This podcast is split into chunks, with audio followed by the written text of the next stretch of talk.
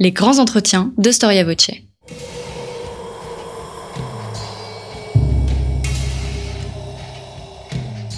Une émission de la rédaction de Storia Voce.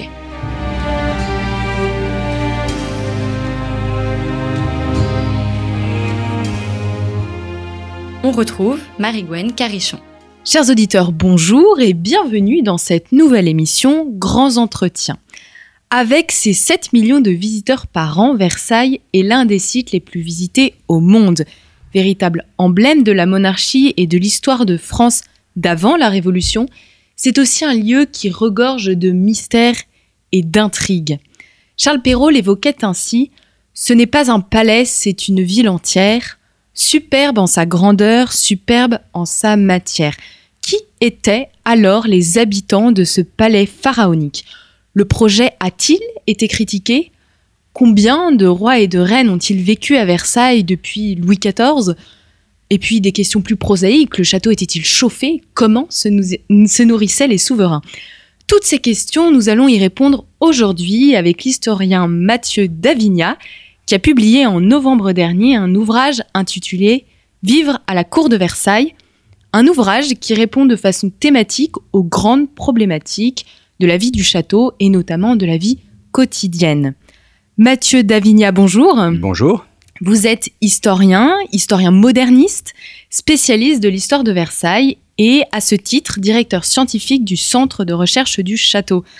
Vous êtes notamment l'auteur de nombreux ouvrages sur Louis XIV et Versailles et vous avez notamment co-dirigé un, un dictionnaire sur Versailles avec Didier Masson. Raphaël Masson. Raphaël Masson, pardon. Euh, Mathieu Davignat, on a écrit des dizaines d'ouvrages sur Versailles. Quelle est l'originalité du vôtre? Quel est votre projet? Mon projet, c'était vraiment de montrer que Versailles est un tout. Hein. vous l'avez dit en introduction avec Charles Perrault, euh, qui parlait d'une ville entière. Et c'est vrai que régulièrement, lorsqu'on parle de Versailles, on parle de Versailles comme en termes de monuments architectural somptueux. On parle de la peinture, on parle euh, des souverains qui ont vécu. Et l'objet de ce livre, c'était de faire une sorte de synthèse, en fait, sur euh, véritablement les habitants. Moi, c'est toujours quelque chose qui m'a habité, c'est le cas de le dire, de parler des personnes qui vivaient à la cour de Versailles et plus particulièrement particulièrement des, ce qu'on appelle, on pourrait appeler les backstage, hein, c'est-à-dire les derrière et les coulisses du château. Et donc là, c'était vraiment de donner à lire à un public assez large euh, une vision globale du château de Versailles entre le XVIIe et le XVIIIe siècle. Donc c'est essayer de répondre à toutes les questions que se pose le public, euh, aussi bien, euh, vous l'avez évoqué, la nourriture que les toilettes, etc. Donc des choses assez prosaïques, mais qui, je pense, ont un intérêt, y compris dans la grande histoire. Votre ouvrage, c'est donc euh, sans questions et sans réponse. Comment les avez-vous choisis, sélectionnés ces questions? Alors, les questions étaient euh, très subjectives. Euh, c'est vrai que lorsque mon éditeur m'a commandé cet ouvrage, j'étais non pas dubitatif parce que c'est quelque chose que sur lequel je travaille depuis assez longtemps. Néanmoins, je m'étais dit soit c'est trop court, soit c'est trop long. Et c'est vrai que lorsqu'on commence à lister plus ou moins ces questions, forcément, on fait des choix et qui sont des choix personnels. Donc, c'est euh, ni plus ni moins que des, même si il y a des, des, questions auxquelles euh, j'espère euh, le public s'attend, il y a aussi des questions un peu plus surprenantes que j'ai regroupées dans une sorte de chapitre appelé Curiosa ou Curiosité. Et donc le but, c'est voilà, de, à, travers dix thématiques, évoquer ce château dans son ensemble. Donc je dirais le choix est totalement subjectif et euh, sur évidemment mes connaissances personnelles pour y répondre. c'est des questions que peut-être le public se pose euh, régulièrement. Oui, c'est-à-dire que effectivement, j'ai essayé de penser au public et, et c'est vrai qu'en étant depuis maintenant près de 15 ans au château de Versailles, j'ai l'occasion de mener des visites pour des euh, étudiants, à différents publics. Et c'est vrai que certaines questions reviennent euh, et ça me donne l'idée d'y répondre parce que c'est vrai qu'un historien est parfois un peu seul, dans, un peu solitaire dans sa recherche. Et lorsque vous êtes en contact direct avec un public, celui-ci vous renvoie des questions auxquelles vous ne penseriez pas nécessairement. Et donc vous vous dites que ce serait peut-être intéressant de les creuser et d'y répondre. Le titre de votre ouvrage, c'est La cour de Versailles. Euh, avant de rentrer dans le vif du sujet, est-ce que vous pourriez nous donner une définition de cette cour à l'époque du roi Soleil, je pense que c'est. Euh, Alors le terme de cour, euh, beaucoup d'historiens se sont heurtés à la définition de la cour. Alors stricto, moi je le prends au, stricto sensu. Pour moi, la cour, c'est le roi et les habitants qui habitent à la cour. Donc ça comprend aussi bien la famille royale, c'est-à-dire le roi, la reine et le noyau dur, c'est-à-dire les enfants, les petits enfants, les... mais également les collatéraux, hein, c'est-à-dire les cousins, les condés, les contis, etc et également toutes les personnes qui vivent à la cour. Donc pour moi, la cour, ce sont les personnages qui habitent à, la cour de Versailles. Ce n'est pas une définition de la cour. On sait très bien que euh, la cour peut engendrer non seulement effectivement les personnes qui vivent à la cour, mais également tous ceux qui gravitent dans l'entourage de la cour.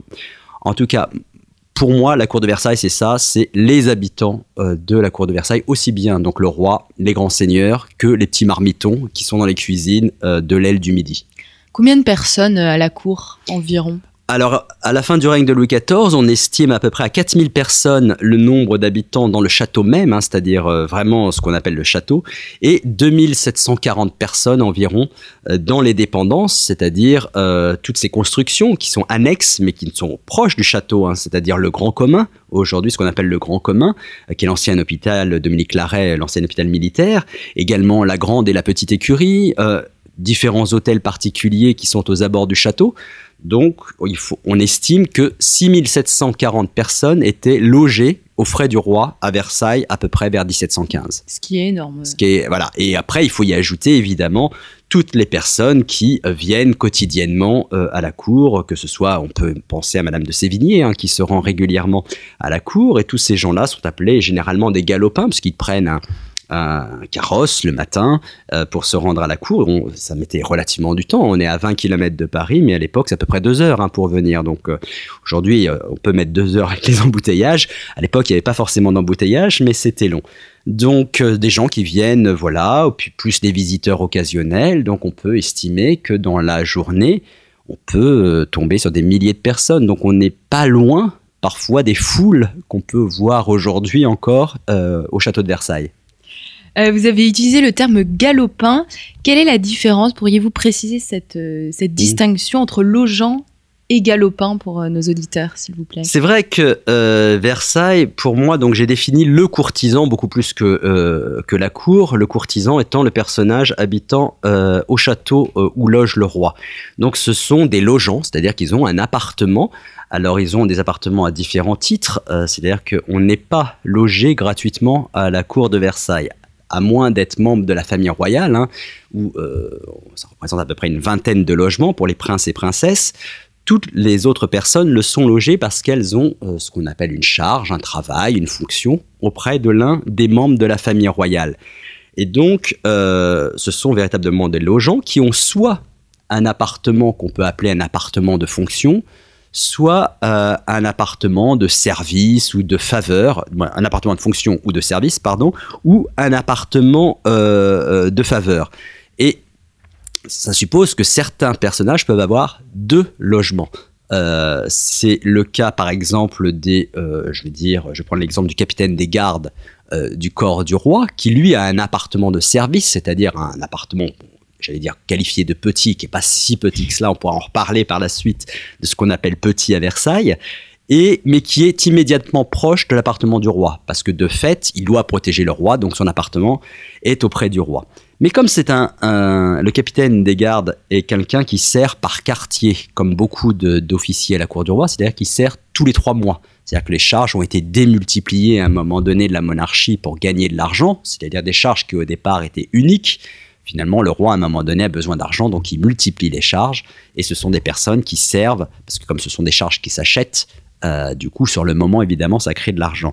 Et donc, ce capitaine des gardes du corps va loger pendant trois mois dans l'appartement de service, qui est une sorte d'appartement standardisé, on va dire une chambre d'hôtel améliorée, une suite, parce que là, pour le coup, on est dans des grandes charges. Et le reste de l'année, il va gagner son appartement de faveur, parce qu'il a le droit de rester à la cour. Et donc, lui a deux appartements.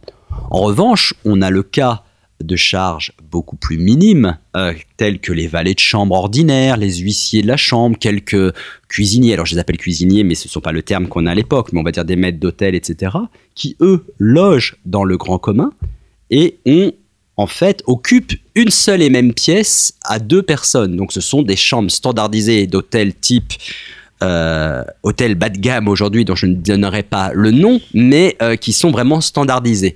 Et eux, au bout de leurs trois mois de service, repartent euh, chez eux, donc soit à Paris, soit à, la, en province. Et donc eux, ce sont véritablement les logeants. Et les galopins, c'est le cas de Madame de Sévigné, c'est le cas éventuellement des visiteurs occasionnels. Donc Madame de Sévigné, elle vient régulièrement à la cour parce qu'elle a besoin de rencontrer les personnages de la cour pour évidemment placer des gens de sa famille dans telle ou telle charge. Et donc tout cela, ce sont des galopins. C'est-à-dire qu'ils font l'aller-retour entre Paris et Versailles ou entre Saint-Germain et Versailles, entre les différentes résidences royales. En fait, c'est euh, tous ceux qui entourent le roi qui ont le droit euh, voilà, d'avoir leur logement à Versailles, mais la taille et puis le luxe de la chambre dépendra de leur voilà, fonction. tout à fait. Euh, donc Versailles, c'est la résidence des rois. on pense très rapidement à Louis XIV, la mm. demeure du roi Soleil. je vais vous reposer une question que vous avez, vous avez mise dans votre, mm. dans votre ouvrage.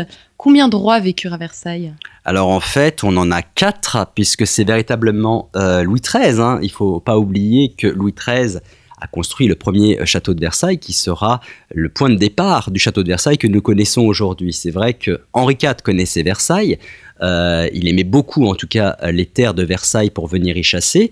Et c'est là qu'il emmène, pour la première fois en 1607, euh, le jeune dauphin, c'est-à-dire le futur Louis XIII, euh, chassé pour la première fois. Donc il a à peu près 6 ans. Et Louis XIII se souviendra toujours de cette terre qu'il aime énormément, où il trouve que c'est assez agréable, c'est giboyeux, etc. Et il va construire un premier relais de chasse en 1623-1624, et qui va être rapidement moqué euh, par le public parce que euh, on, estimait que cette résidence n'était pas digne d'un roi et que euh, elle ne suffisait même pas pour un simple gentilhomme.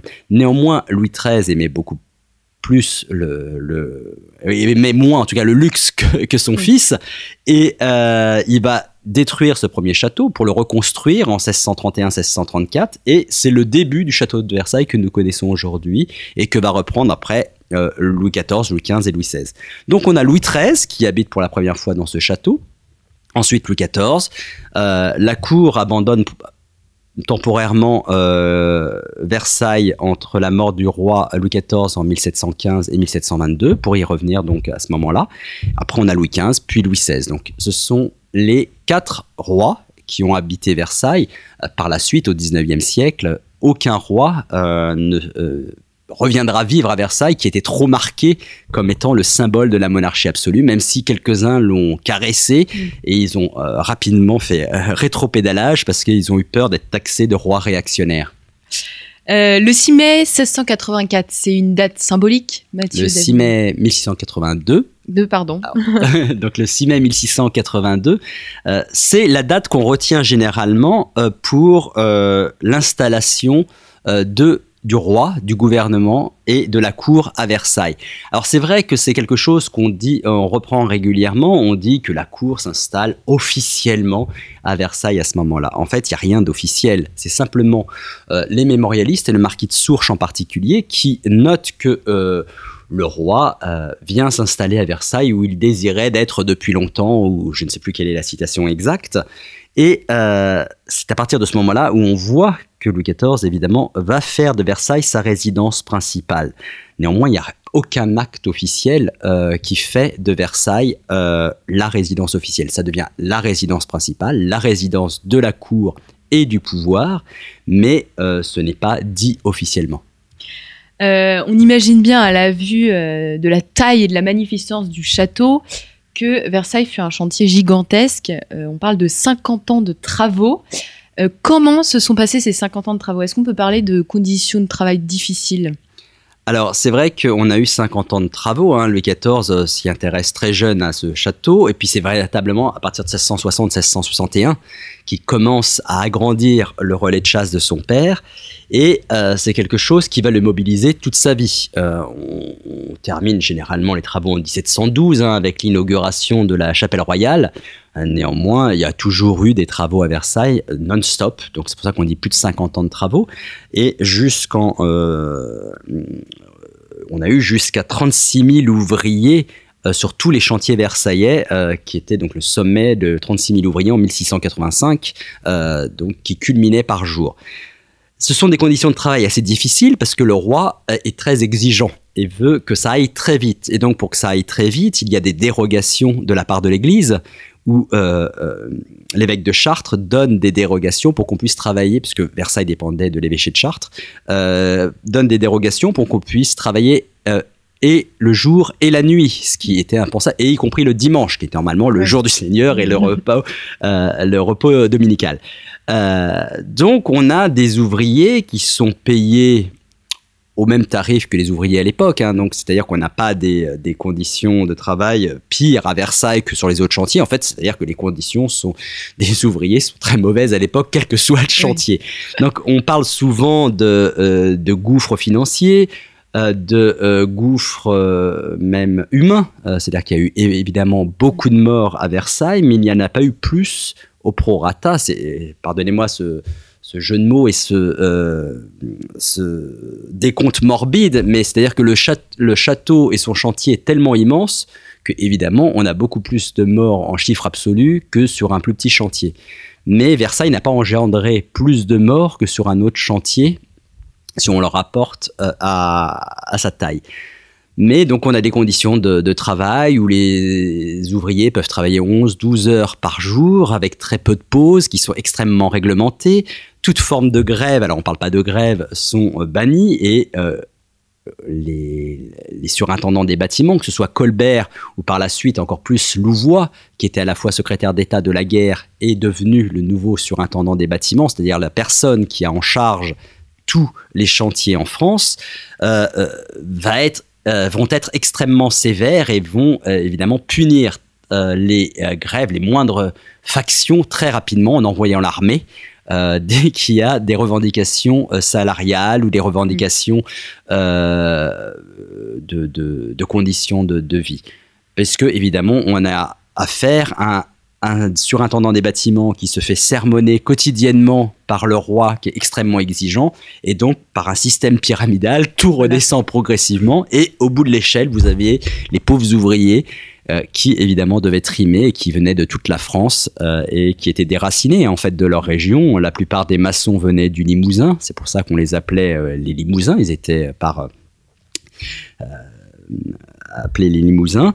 Et on a donc des conditions de vie très, très difficiles. On n'a pas le droit de leur donner à boire pendant, euh, pendant euh, la journée, parce qu'on a peur qu'ils soient complètement ivres. On éloigne toutes les femmes de mauvaise vie euh, de, des chantiers pour pas les détourner de, de leurs affaires, etc. Donc des conditions extrêmement rudes sur le chantier pour euh, un travail très efficace. Euh. Alors efficace, en tout cas, euh, on peut le dire oui, parce qu'on le voit aujourd'hui, plus de 300 ans après, ce château est toujours là, et certainement ce rêve qu'a caressé Louis XIV, dont on dit qu'il n'était pas planifié. On sait que Versailles s'est construit de briques et de broc. On se dit, est-ce qu'il a vraiment un plan défini au moment où il commence ce château? Et finalement, on s'aperçoit que oui, il devait forcément avoir une idée, en tout cas il devait être le seul, et que ses contemporains ne comprenaient pas nécessairement sa volonté. Quoi qu'il en soit, euh, le reproche que lui faisait Colbert comme contrôleur général des finances en 1665, on est au début des travaux, en lui disant que quel malheur que euh, la mémoire du grand roi soit comparée à l'aune de Versailles ou quelque chose comme ça, alors que Colbert, lui, prenait les travaux complémentaires au Louvre, hein, qui était la résidence ancestrale des rois de France.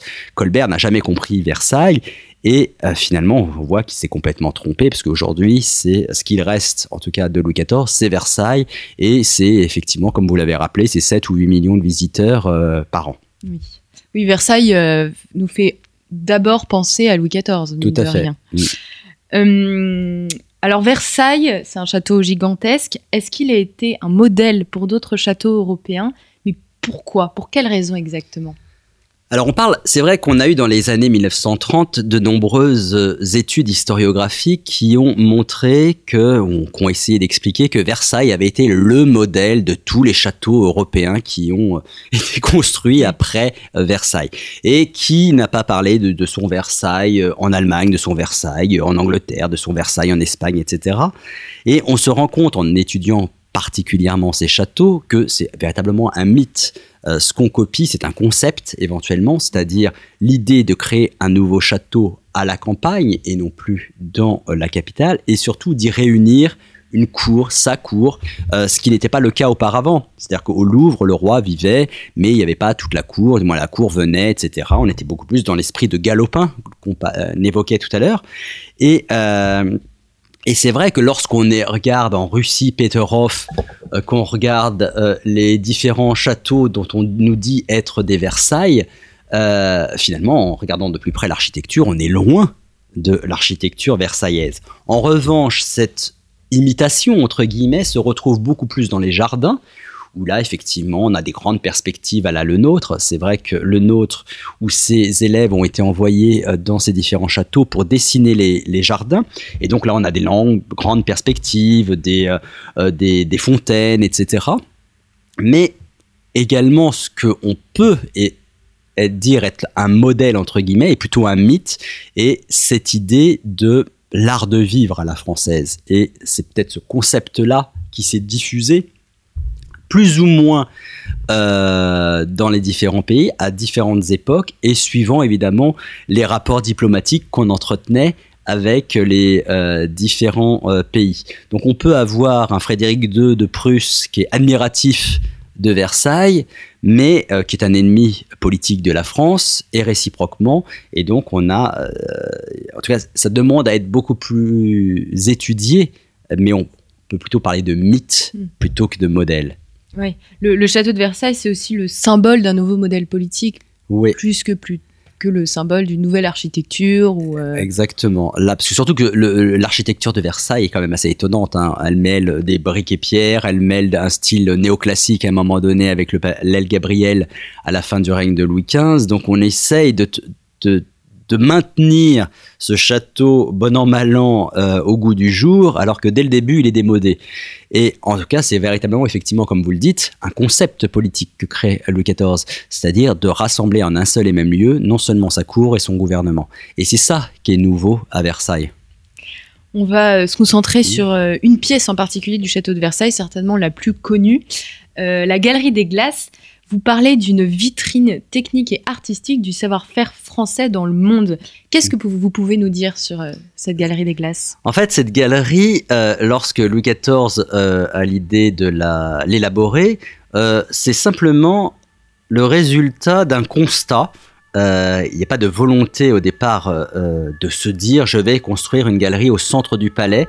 C'est simplement parce qu'auparavant, avant la galerie des glaces, vous aviez une terrasse à l'italienne qui faisait face au château à l'ouest et avec une fontaine en son centre qui, qui était positionnée à ce moment-là.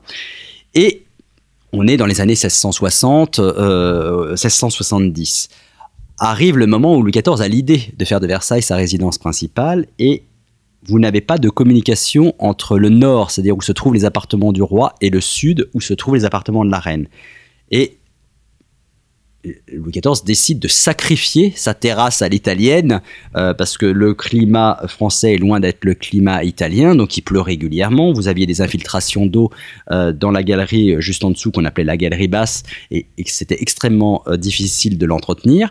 Donc, il sacrifie cette, euh, sorte de pergola euh, euh, pour une galerie et qui deviendra ni plus ni moins en fait que le grand axe de communication entre le nord et le sud pour se rendre de chez le roi à chez la reine. Et donc, c'est le hasard qui fait que cette galerie soit centrale. Généralement, dans les palais français, les galeries étaient latérales.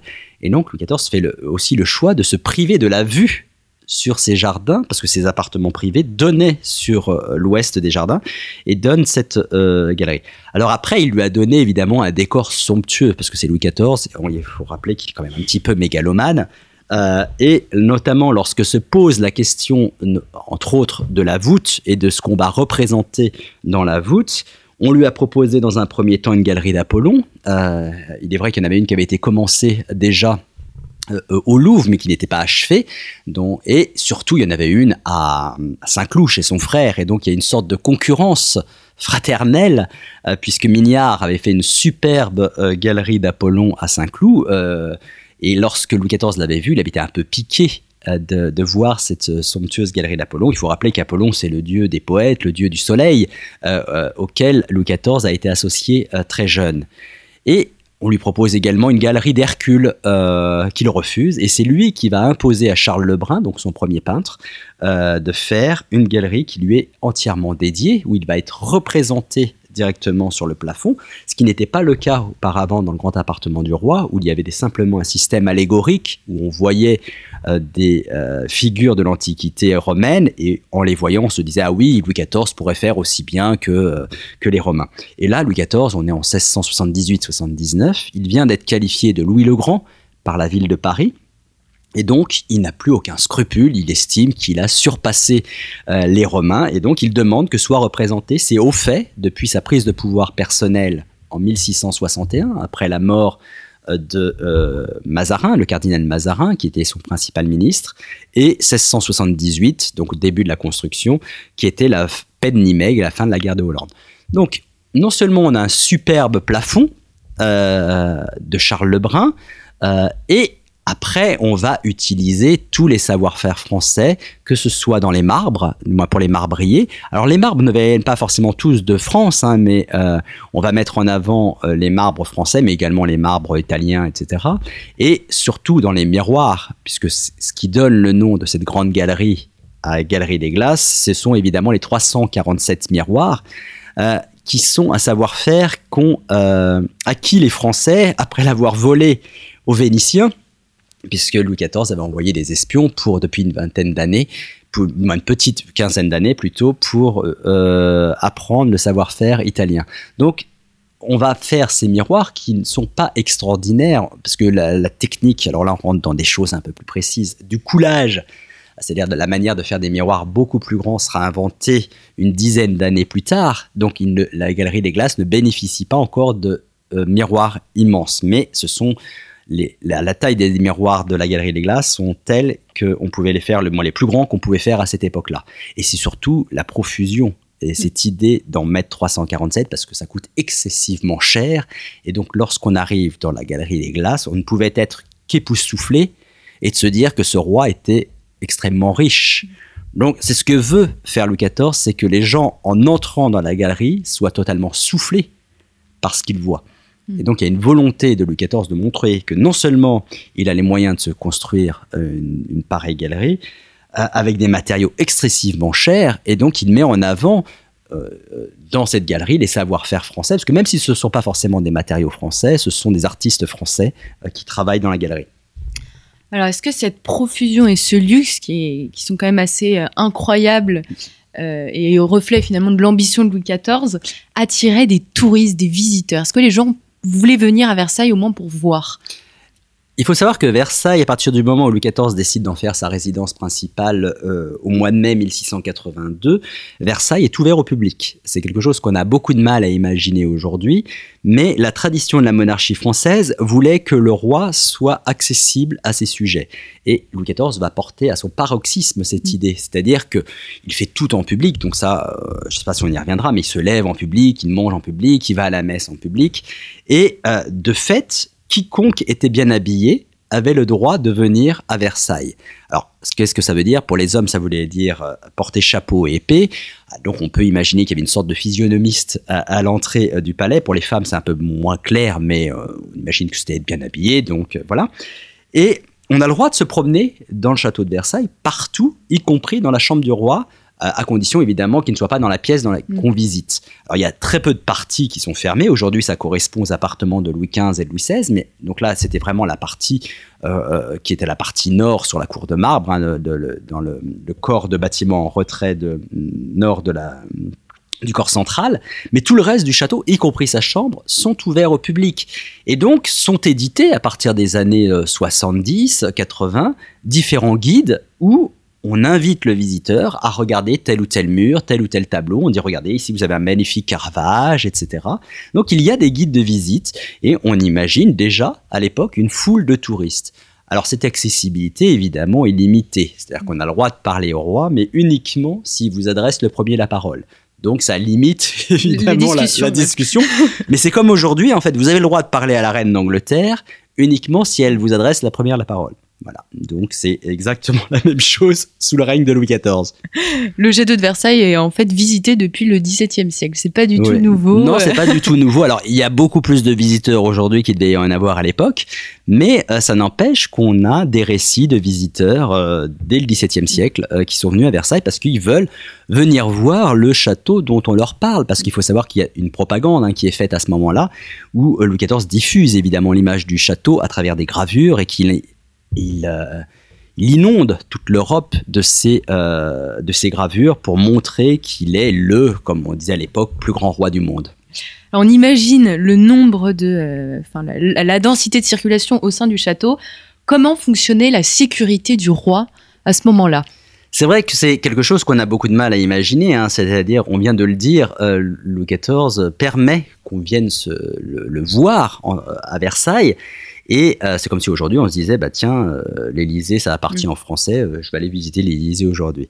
Donc évidemment, il faut, ça suppose des questions de sécurité assez importantes. Il faut savoir qu'il y a un certain nombre de corps de garde qui sont aux abords déjà du château. Alors tous ceux qui sont les gardes qu'on appelait les gardes du dehors, hein, le dehors étant le dehors du château, c'est-à-dire à, l'extérieur de la grille aujourd'hui qui est la grille royale. Hein, ce sont des régiments d'infanterie et dès qu'on rentre à l'intérieur du Louvre, parce que par extension, on appelait le Louvre euh, toute résidence dans laquelle euh, demeurait le roi. Dès qu'on entrait donc le Louvre, dans le Louvre, on avait les gardes du dedans, avec différents corps de garde, les gardes de la porte, euh, les gardes de la prévôté, etc., qui surveillaient les différentes entrées. Et finalement, le roi, lorsqu'il se déplace, est encadré par un un, carré de garde. Il a son capitaine des gardes du corps qui est derrière lui. Il a son capitaine des gardes suisses qui est devant lui. Son enseigne des gardes du corps à sa droite. L'enseigne des sans suisses à sa gauche. Plus tout un cordon, ce qu'on appelait la garniture euh, de, euh, à l'intérieur euh, du château. Donc il se déplace normalement avec tout ce... Mais ça n'a pas empêché quelques attentats. De fait, oui, tout à fait. Euh, donc dans votre ouvrage, euh, ce que je disais euh, au début, il y a plusieurs parties.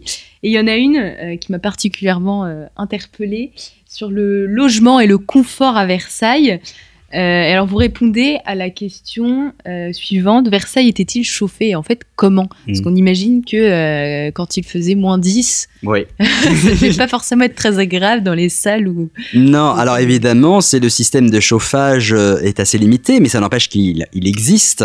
Euh, donc on a évidemment des cheminées. Dans le mm. premier lieu, ce sont les cheminées.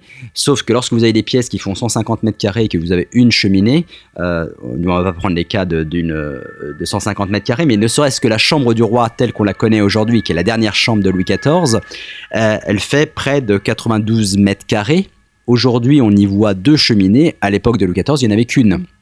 Et elle fait plus de 10 mètres sous plafond, elle est exposée plein est. Mmh. Donc on imagine que malgré le feu de cheminée, à moins de se coller au feu de cheminée, à l'autre bout de la pièce, il faisait relativement froid. Alors ça, c'est pas quelque chose qui gênait énormément Louis XIV, puisque Louis XIV, on nous dit qu'il ne craignait ni le chaud ni le froid. Donc lui, il était capable d'ouvrir même par moins 10, moins 20 en plein hiver, ce qui sera le cas en 1709, euh, du terrible hiver 1709, où on a des températures qui tombent à moins 20 degrés pendant plusieurs, trois semaines. On nous dit que l'eau, le vin gèle dans les verres, que euh, une personne écrit Monsieur, les nouvelles sont courtes car l'encre gèle au bout de la plume, etc.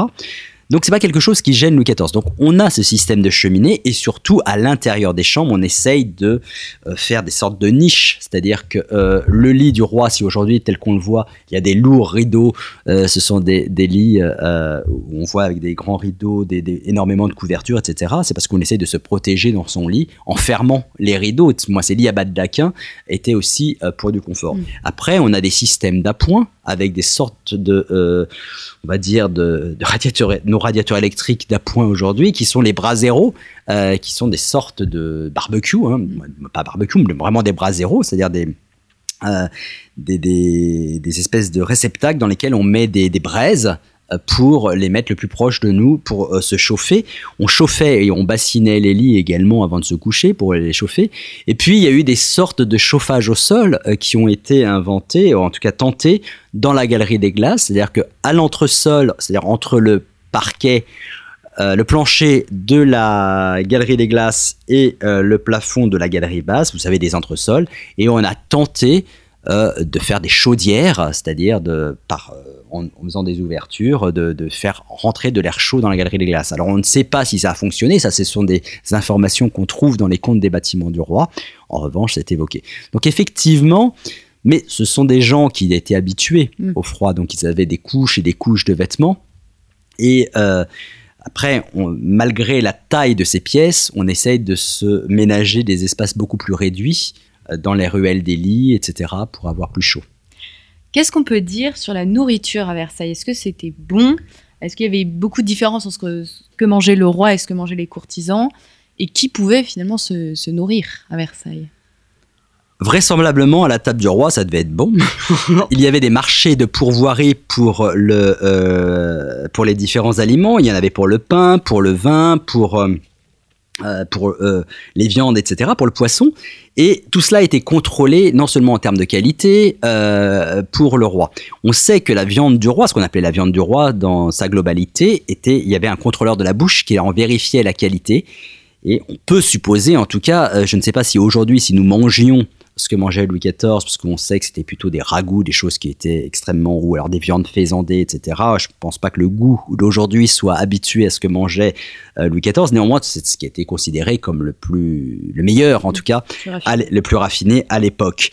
Euh, la nourriture des courtisans, en tout cas des grands courtisans ou des tables euh, fournies par le roi, devait être sensiblement du même niveau, en tout cas qualitatif, que ce que mangeait le roi. Alors, en termes quantitatifs, ça était beaucoup moindre, puisqu'on sait que le service du roi, la table royale, euh, disposait de cinq services, c'est-à-dire qu'on lui présentait euh,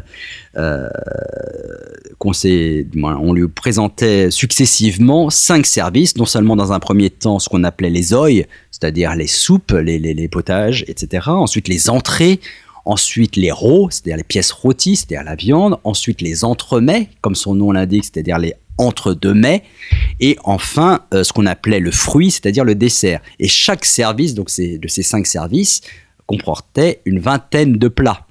Donc c'était extrêmement abondant euh, et le roi euh, était, tout comme son fils, extrêmement gourmand, mangeait beaucoup, comme monsieur, c'est-à-dire le frère du roi, le duc d'Orléans.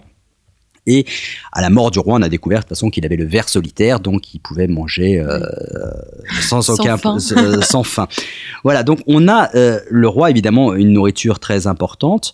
Euh, ça table servait de desserte pour certains de ses euh, domestiques. C'est ce qu'on appelait la table du cerdo. Certains de ses domestiques, c'est-à-dire les cerdos, ce sont les officiers qui desservaient la table du roi, bénéficiaient des restes de la table du roi, sachant que ce sont des plats qui, la plupart du temps, n'avaient pas été touchés. Donc ce n'est pas forcément quelque chose où, imagine, où le roi a commencé à manger une assiette et, euh, et, les serviteurs vont euh, manger les restes. Donc voilà. Dans les... Après, vous aviez plusieurs autres tables, plus ou moins abondantes et qualitative. Mais là, il y a moins de raffinement parce que pour les officiers euh, inférieurs, évidemment, ce sont des menus qui sont pratiquement décidés à l'année. Et là, on a, moi, je veux dire, un self amélioré, je vais dire, pour les euh, officiers inférieurs. Et puis après, vous aviez des tables d'hôtes qui étaient tenues par les grands officiers et qui étaient ouvertes pour les visiteurs de passage, comme les ambassadeurs ou les gens euh, comme ça les repas, les couchers, les sorties, finalement toute la journée du roi et des courtisans étaient réglés par ce qu'on appelle l'étiquette. Est-ce que vous pourriez définir l'étiquette pour nos auditeurs et qui est-ce qui contrôlait, réglait cette étiquette à Versailles? La vie du roi est effectivement très ritualisée et soumise euh, à ce qu'on appelle l'étiquette. Et c'est très difficile de définir ce qu'est l'étiquette, sachant que ce sont des règlements non écrits. Euh, parce que vous aviez des grands cérémonials, euh, mais qui euh, évoquent, on va dire, la globalité de la vie de la cour, etc. Mais précisément, là, l'étiquette, c'est toute attitude à avoir en présence du roi ou l'un des membres de la famille royale, mais une attitude codifiée et non écrite. Donc c'est quelque chose qui évolue, si ce n'est tout chaque année au moins, euh, même voire quotidiennement. C'est-à-dire que le, euh, roi adapte les situations, euh, adapte l'étiquette en fonction des situations. Et quelqu'un qui est bien né, c'est-à-dire qui vit à la cour et qui est habitué au code de la cour, s'enrichit quotidiennement pour euh, savoir, et c'est comme ça qu'on arrive à distinguer quelqu'un qui arrive de l'extérieur, qui vient de sa province et qui va être extrêmement moqué parce qu'il ne connaît pas les codes de l'étiquette. Donc cette étiquette, ce sont non seulement les cérémoniales euh, très connues, codifiées, mais toutes les attitudes subtiles qu'il faut avoir en présence du roi. Et donc c'est vrai que Louis XIV est euh, quelque chose qui... c'est quelque chose pour Louis XIV euh, qui est très important parce que ça peut, permettait de tenir la cour. Alors ce n'est pas lui qui a inventé euh, l'étiquette hein, à la cour, c'est quelque chose qui est plutôt né à la fin du XVIe siècle, au, sortir des guerres de religion, et c'est Catherine de Médicis qui avait dit à ses fils qu'elle trouvait que les compagnons du roi étaient bien trop cavalier, familier. Il rentrait comme ça dans la chambre du roi. Il n'y avait aucun code, etc. Et euh, Catherine de Médicis avait demandé à ses fils, à Charles IX et à Henri III, de créer des règles bien précises pour mettre une distance entre le souverain et ses sujets, même si ces sujets sont les membres de sa famille ou euh, ses plus proches compagnons. Et finalement, Louis XIV aura très bien compris l'intérêt politique euh, de mettre cette distance entre lui et tout autre sujet, y compris son frère, euh, pour exister comme primus inter pares, c'est-à-dire comme le premier parmi ses pairs. Et Louis XIV a une conscience extrêmement exacerbée de son état, de son statut de roi très chrétien. Il est persuadé qu'il a été choisi par Dieu, euh, que qu'il est le représentant de Dieu sur terre, etc. Donc c'est quelque chose auquel il est extrêmement sensible et euh, il est extrêmement observateur, donc lors de son lever, lors de son coucher, il observe qui est là, qui n'est pas là, comment tout se passe, et lorsque on vient lui demander une grâce, si jamais c'est quelqu'un qui n'est pas assidu à tous les grands temps de cours, c'est-à-dire les levées, les couchers, les messes, etc., il répondra euh, c'est quelqu'un que je vois peu. Et quand il y répond c'est quelqu'un que je vois peu, on sait très bien qu'il ne donnera pas suite à la demande qui lui a été faite. Oui, Louis XIV, il maîtrise très bien euh, la notion de personnalité publique. Oui. Finalement. Oui, tout à fait. Alors Versailles, c'est un monde à part. Euh, avec des lois particulières, donc notamment l'étiquette.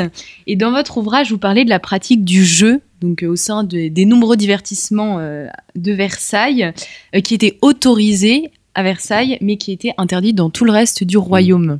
Oui, il y a des autorisations à Versailles, c'est-à-dire que l'Église en fait classait les jeux en trois catégories. Il y avait les jeux qui étaient totalement admis, euh, qui faisaient appel à l'intelligence, etc., et que l'Église tolérait. Ensuite, vous aviez une catégorie intermédiaire qui faisait appel non seulement à euh, l'intelligence, mais aussi au hasard. Alors là, l'Église est un petit peu plus circonspecte, et, mais les tolère. Elle les autorise pas, mais elle les tolère. Et enfin, vous aviez une dernière catégorie qui, là, pour le coup, était proscrite par l'Église, qui étaient les jeux qui faisaient totalement appel au hasard. Et c'était le cas de différents jeux, comme la bassette, l'ombre, euh, qui étaient des jeux dont je serais bien incapable de vous expliquer les règles parce que c'est tellement compliqué, mais euh, qui faisaient fureur à Versailles. Et euh, c'est par exemple aujourd'hui, si on imagine une bataille fermée, lorsque vous retournez un roi euh, et qu'en face la personne retourne en face d'elle à, une dame, c'est pas parce que vous êtes intelligent, c'est parce que le hasard a fait que vous, vous, aviez un roi et que votre adversaire avait euh, une reine. Euh, et à Versailles, vous avez beaucoup de jeux avec beaucoup d'argent et c'est autorisé à, la cour. on a le cas de Madame de Montespan, qui était la grande favorite de Louis XIV, qui était capable de perdre jusqu'à un million de livres par soir. Alors pour donner une une équivalence hein, de ce que ça représentait.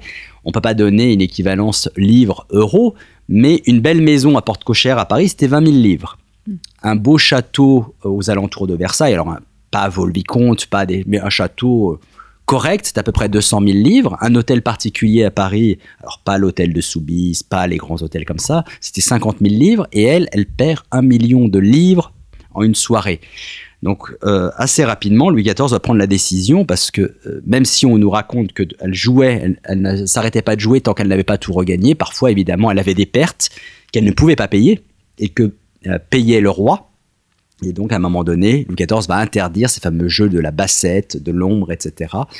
parce qu'il est dans une période où on est au début des années 1680, 1685, où il est beaucoup plus dans une autre vision euh, que la vision divertissante qu'il avait à Versailles. Et donc ces jeux vont disparaître, mais pas totalement. Le jeu va continuer à Versailles parce que c'est quand même un moyen également de tenir sa cour et d'éponger les dettes de ses courtisans et donc d'être, de tenir entre ses mains euh, ses courtisans. Oui, et finalement, euh, il reste plein d'autres divertissements à Versailles qui étaient un moyen, comme vous le dites dans un de vos chapitres, d'être et de paraître. Oui. Merci beaucoup Mathieu Davigna. Je rappelle donc le titre de votre ouvrage Vivre à la cour de Versailles en 100 questions. 100 questions sans réponse pour vous permettre, chers auditeurs, de découvrir la demeure et l'univers du pouvoir royal. Un ouvrage que vous trouverez aux éditions Talendier. Merci à tous et à toutes pour votre fidélité et je vous dis à bientôt pour une nouvelle émission Storia Voce.